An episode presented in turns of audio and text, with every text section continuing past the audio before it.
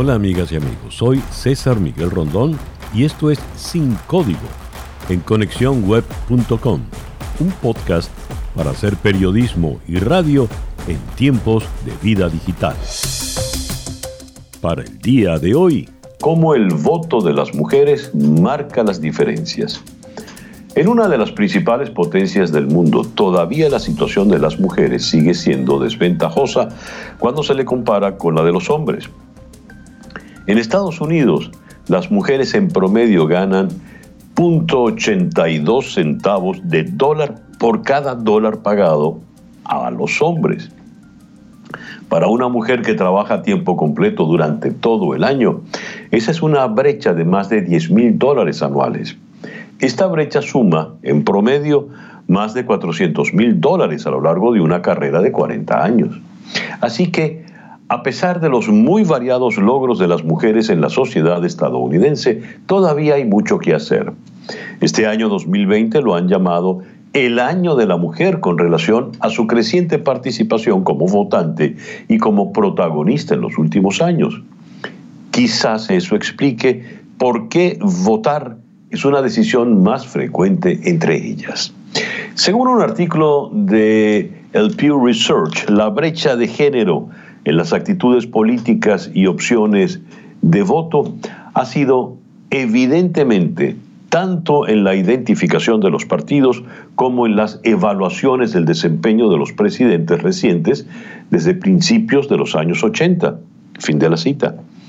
Basándose en datos del Pew Research Center, del American National Election Study y de la Oficina del Censo, confirman que, cito, desde 1984 las mujeres han votado en tasas ligeramente más altas que los hombres y que cada vez más una mayor proporción de mujeres que de hombres son demócratas, aunque no siempre fue así. Fin de la cita.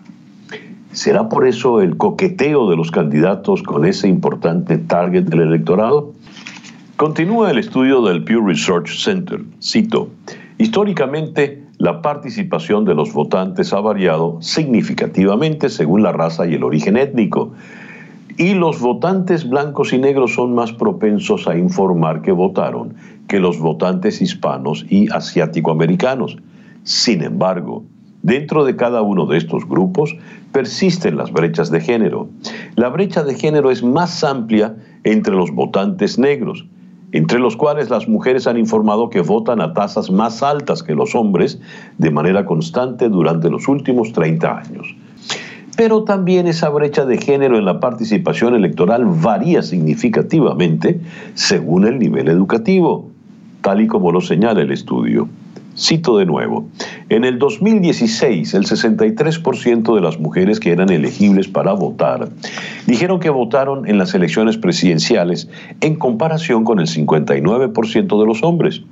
Esa brecha de género de cuatro puntos porcentuales es similar a las brechas de cuatro puntos en el 2012 y el 2008, así como a las brechas de tres puntos en 2004, 2000 y 1996. Fin de la cita.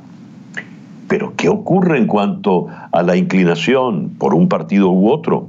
Los datos de la encuesta del Pew Research Center, que se remontan a más de dos décadas, muestran una creciente brecha de género en la afiliación partidista.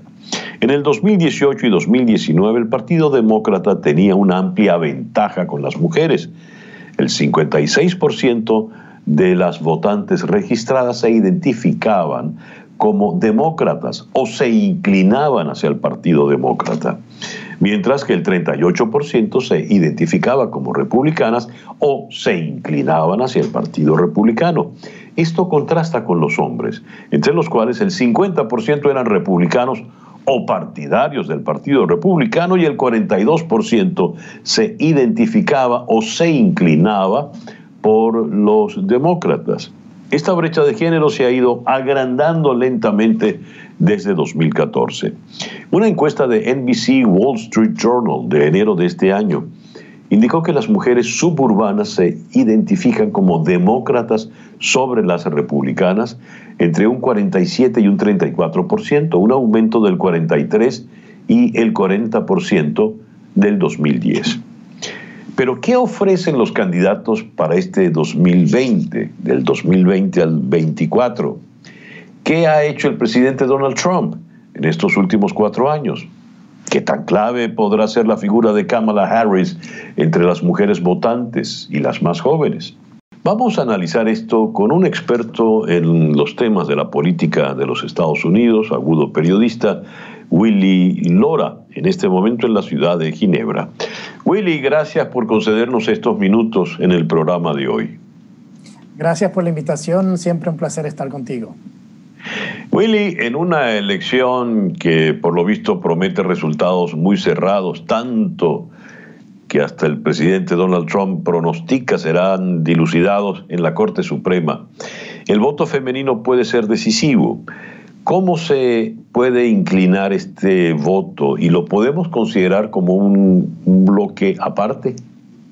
Bueno, es un bloque importante, desde luego un bloque importante y como tú dices, eh, la, situación está tan reñida en la campaña electoral que cada voto es importante y el grupo femenino, eh, obviamente, cuando se habla de, de, las mamás en los suburbios, que es un voto que siempre buscan ah, eh, ambas campañas, está siendo muy peleado en estos momentos. Entonces yo creo que sí es obviamente importante, jugó un papel importante en las elecciones del 2016. Acordémonos de que la exsecretaria Clinton tuvo problemas con el voto femenino eh, por un tema de credibilidad y de la manera que ella supuestamente trató a, las mujeres que estuvieron acusando al expresidente Clinton de abuso sexual. Entonces ella tuvo problemas de credibilidad en ese entonces porque ella estuvo, eh, parte de su trabajo en ese tiempo fue contratar abogados que desacreditaran a estas mujeres. Entonces eso le tuvo, le hizo eh, tuvo un gran efecto en el voto de la mujer hacia ella, pero en este caso ese no es el caso. En, este momento se está peleando más el voto de la mujer por la seguridad eh, que ofrece cada candidato dentro de sus políticas de seguridad en, los barrios, en los suburbios, donde las que le llaman los suburban men o las mamás de los suburbios, eh, y que son las que en realidad votan mayormente en las elecciones. Por lo que hemos estudiado, por lo que dicen las estadísticas, hay una mayor inclinación de la mujer eh, a votar por el Partido Demócrata tradicionalmente. Y llama la atención que con todo y esa tendencia, la candidata demócrata cuatro años atrás no contó con el voto de las mujeres de su partido. ¿Puede ocurrir lo mismo con la señora Kamala Harris? Eh, bueno, sí, sí, creo, creo que hay un, ese es otro de los problemas que está enfrentando el partido ahora, porque entendamos que la, la, la, la o sea, Kamala Harris viene de San Francisco, viene de ser... Eh, la fiscal general del Estado viene de ser una persona que su récord, eh, su récord como, como secretaria de, Justicia del Estado y como fiscal general eh, no es muy bueno que digamos en términos de los encarcelamientos de afroamericanos. Inclusive llegó hasta el punto de que la Suprema Corte le llamó la atención por la supresión de evidencia en casos de, eh, de, en casos de, de, presos que inclusive le, no, no, no dio toda la información y eran presos que estaban en, que iban a ser obviamente castigados de manera inclusive con la pena de muerte. Entonces ella fue, se les reclamó mucho de eso y la comunidad afroamericana siempre se lo ha recordado. Y en este caso, obviamente, las mujeres afroamericanas. Entonces yo creo que ella tiene ese problema, pero no es el gran problema que tuvo Hillary Clinton. Ahora, ¿cuál es la diferencia en este momento? Es que el, el clima, el clima político ahora mismo es diferente. La polarización política que, han traído ambos candidatos, tanto el presidente Trump como el ex vicepresidente Biden, es muy polarizado. Y, y lo estamos viendo en las encuestas, lo hemos visto en, los, en los últimos estudios. Entonces, es muy difícil ahora mismo decir de qué manera puede estar pensando no el voto de la mujer cuando hemos visto de que el 40% que usualmente era que votaba republicano y el 40% votaba demócrata y ese 20% que daba de independiente se ha reducido tal vez a un 3 o un 4%, lo que implica que es muy poca lo que es muy poco juego que existe ahora mismo en cuanto a cómo se va a decidir ese voto y dentro de ese 4% de independientes existe un 1.5% de las mujeres que también eh, están, eh, no están definidas. Entonces yo creo que por ahí ante el pleito todavía quedan unos días interesantes antes de la, de la votación de noviembre 3 y creo que eso va a definir mucho qué pase con ese voto de la mujer, que es muy importante. Por lo que dices, entiendo entonces, Willy, que la señora Kamala Harris no eh, atrae votos femeninos por ella ser mujer. Puede atraer por otras razones, pero no precisamente por ser mujer.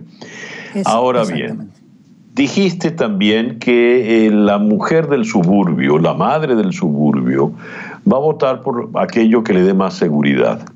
¿Qué se entiende seguridad a efectos del habitante del suburbio, especialmente la mujer? ¿Y quién de los candidatos es el que puede salir eh, favorecido en ese sentido?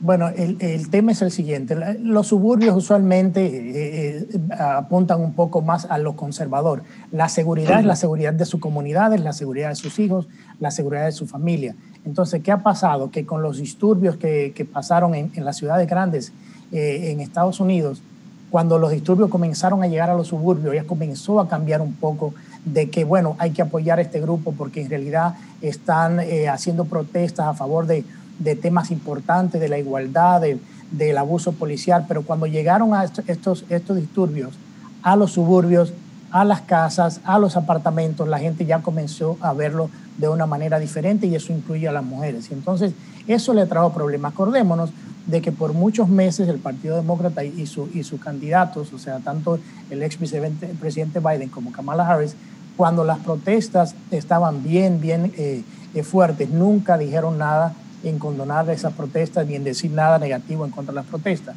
¿Cuándo comenzaron ellos a hablar de ese tema? Cuando las encuestas comenzaron a, cambiar y fueron a favor no de ellos, sino que comenzó el presidente Trump a ganar más puntos, porque el presidente Trump hablaba de la seguridad y el orden, que es lo que esta, esta, estos suburban mom o las, el voto de las mujeres en los suburbios andan buscando. Entonces, por eso cambió mm. inmediatamente el discurso, comenzaron a condenar la, la violencia en estas ciudades cuando las encuestas comenzaron a cambiar. Y creo que eso tiene mucho que ver con lo que, lo que estamos viendo y cómo se va a decidir ese 1 o 2% del voto de la mujer que todavía queda de una manera independiente. Una última pregunta, Willy, algo que me llama la atención. En la pasada elección, eh, en esas sorpresas de octubre, se reveló aquel video de comentarios sexistas y soeces de Donald Trump con un compañero en un autobús.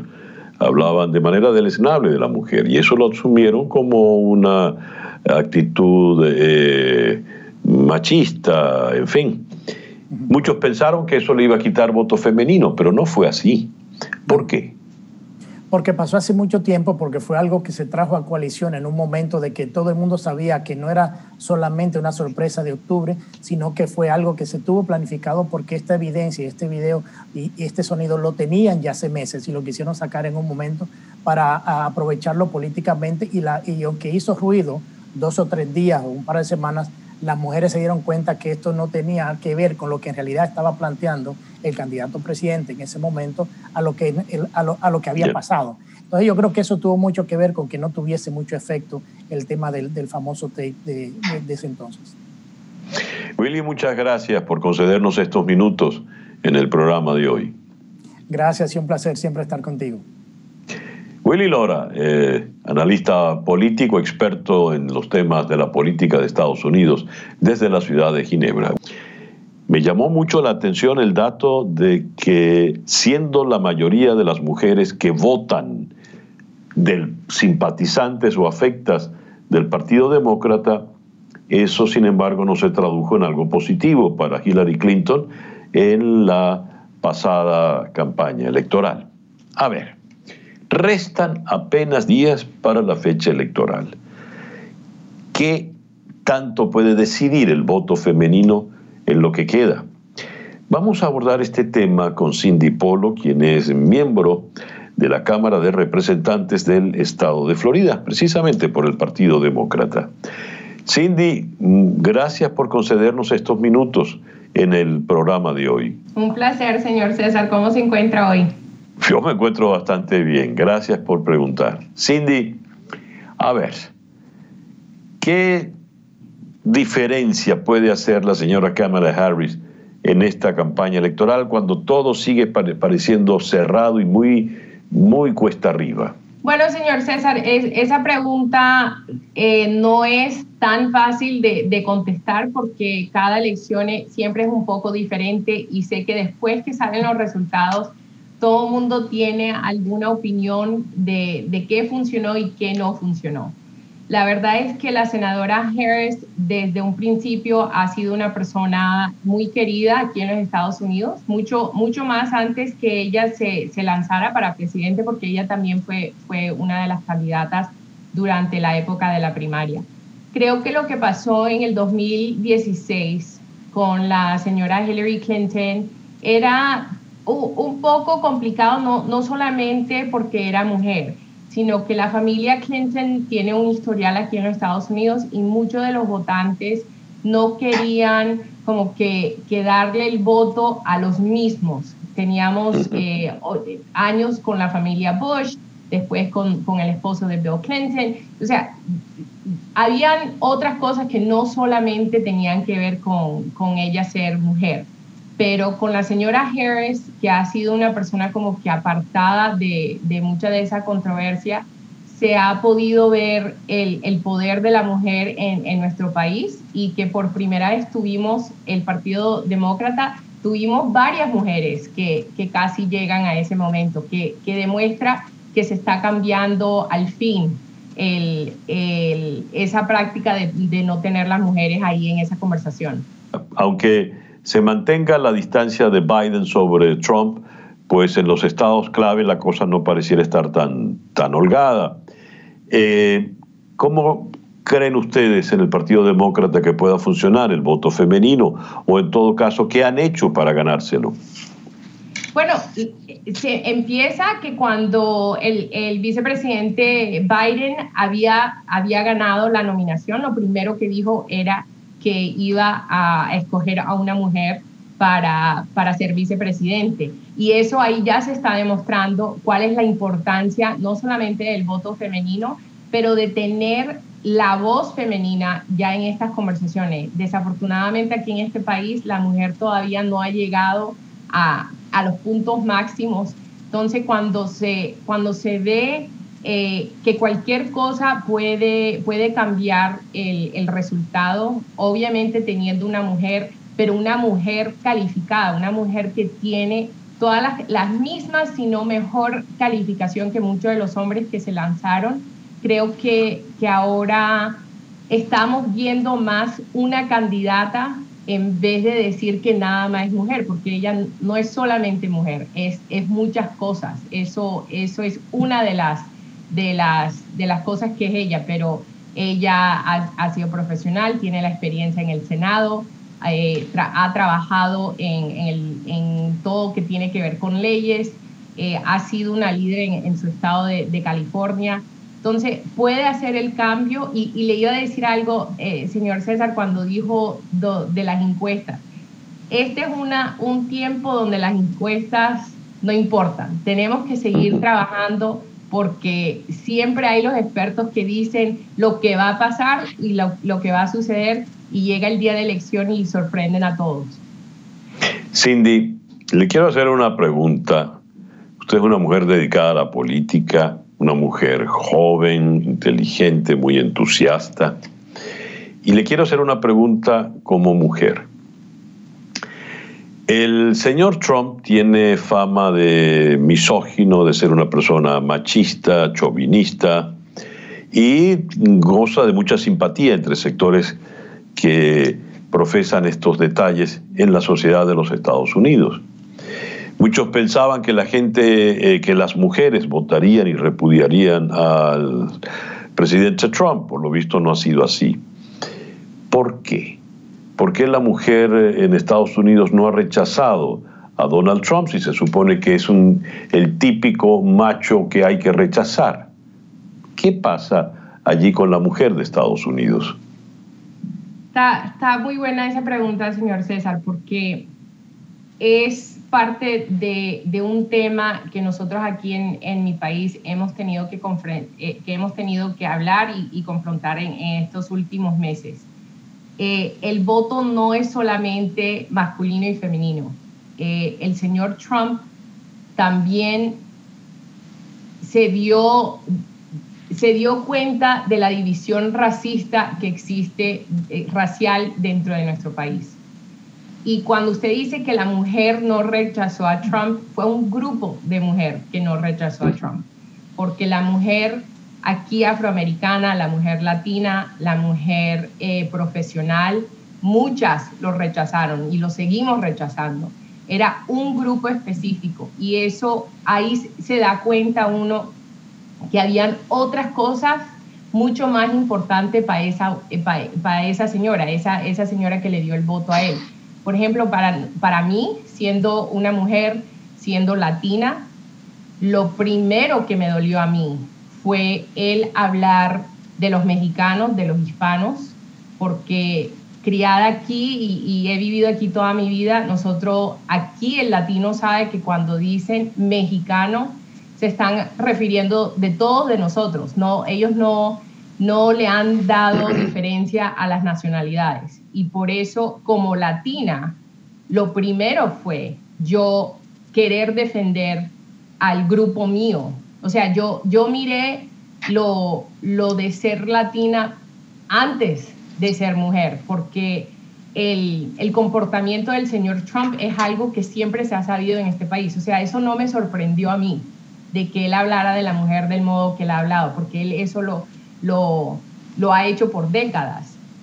Fue esa, esa manipulación que, existe dentro de las razas y de las nacionalidades, que ha sido en verdad la división más grande que ese señor ha creado aquí. Cindy, muchísimas gracias por concedernos estos minutos en el programa de hoy. Gracias a ustedes, señor César, que estén bien. Gracias. Cindy Polo, joven eh, integrante del Congreso del Estado de Florida, representante en el Estado de Florida del Partido Demócrata. Y bien, luego de haber escuchado la opinión sobre el voto femenino de una joven representante del Partido Demócrata, ahora tenemos a una joven representante del Partido Republicano. Se trata de María Herrera, quien es la vicepresidenta de la Asamblea Hispana del Partido Republicano en la ciudad de Miami.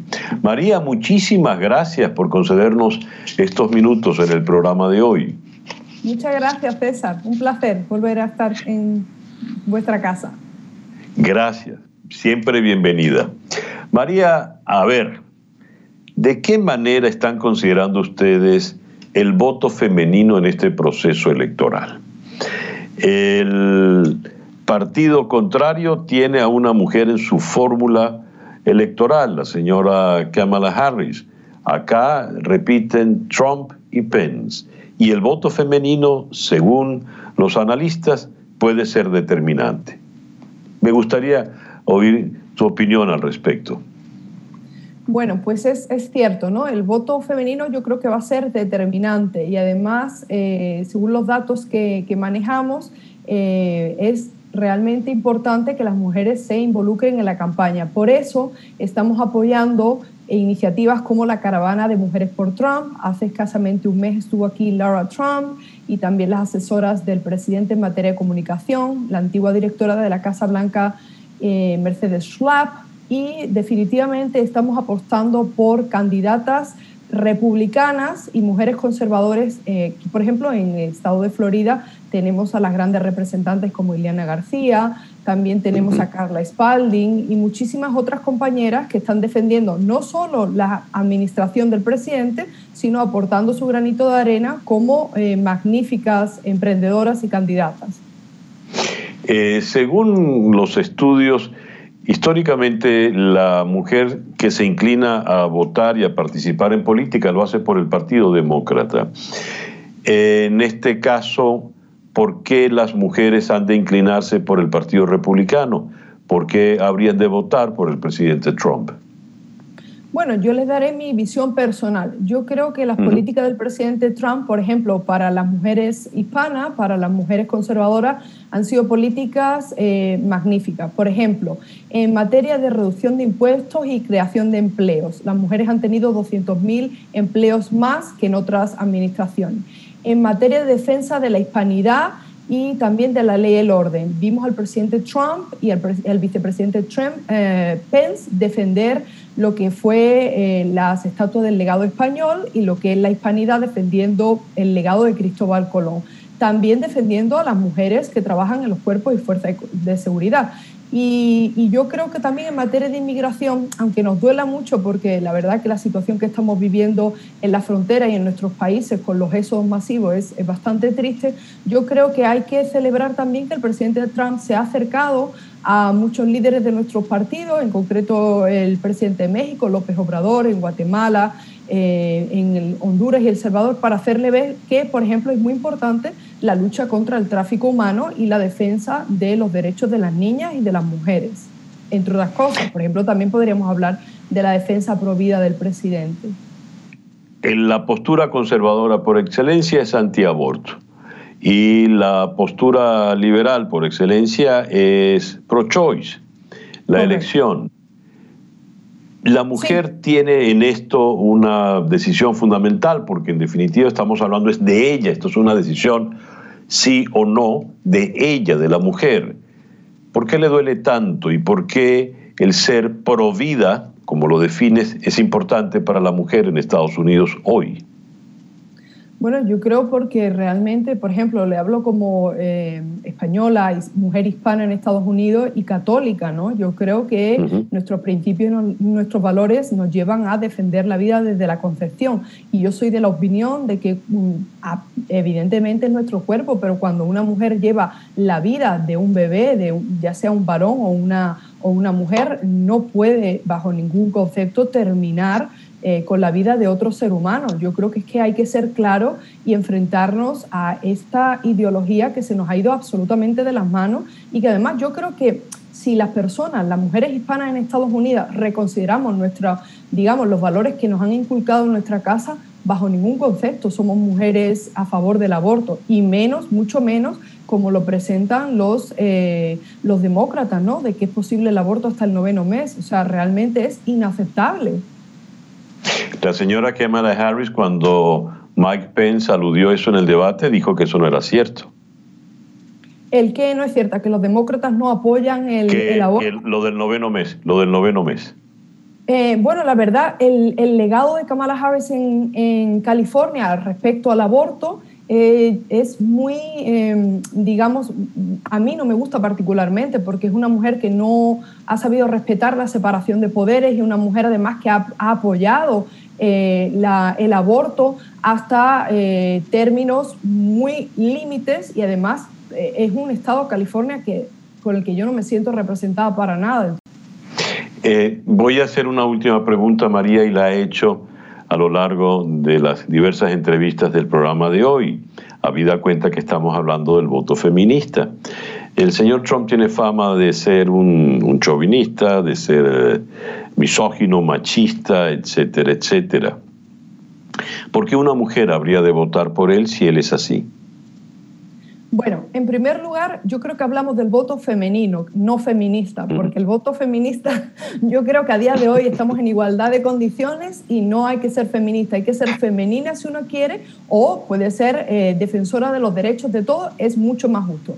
En segundo lugar, como dije al inicio del programa, César, yo creo que las políticas económicas, las políticas de defensa de la ley y el orden, la inmigración controlada, el derecho de la vida y sobre todo las últimas órdenes ejecutivas que defienden la prosperidad hispana es algo eh, que las mujeres deben de considerar. Y un último detalle, estaba leyendo en las noticias también que es verdad que hay muchísimas mujeres que viven en los, en los barrios que están preocupadas por todo lo que está pasando con la gestión de la pandemia. Y es cierto, pero yo les apelo a que asuman su responsabilidad porque muchas veces hemos visto que ha habido manifestaciones donde la gente no se ha protegido lo suficiente y, como último detalle, que vean la lista de mujeres súper preparadas que ha elegido el presidente como por ejemplo eh, la, su directora de jefa de prensa, su asesora eh, senior de la Casa Blanca, Mercedes Schlapp, todo el conjunto de mujeres que ha elegido y con las que ha decidido rodearse. Y yo creo que a pesar de que el presidente eh, tuviese una mala reputación antes de llegar a la presidencia de Estados Unidos, una vez que ha estado dentro de Estados Unidos, realmente no ha tenido ni el más mínimo error, ni yo creo que se ha sobrepasado con ninguna mujer. Es mi opinión personal y honesta, de verdad, César. Muchísimas gracias por darnos la María, y gracias, por concedernos estos minutos en el programa de hoy. Fuerte abrazo, cuídense. Gracias. María Herrera es la, a ver, ya les voy a decir exactamente su, su cargo, vicepresidenta de la Asamblea Hispana del Partido Republicano en la ciudad de Miami, ya la escucharon, abogada de inmigración. Estamos a un poco más de una quincena para que se den las elecciones. Hasta entonces lo que tenemos es un borrador de lo que será, donde definitivamente el voto de la mujer trabajadora, la estudiante, la dueña de negocios y la ama de casa tendrán mucho que aportar. Y bien, así hemos llegado al final de nuestro episodio por el día de hoy. Esto es Sin Código en conexiónweb.com, un podcast para hacer periodismo y radio en tiempos de vida digital.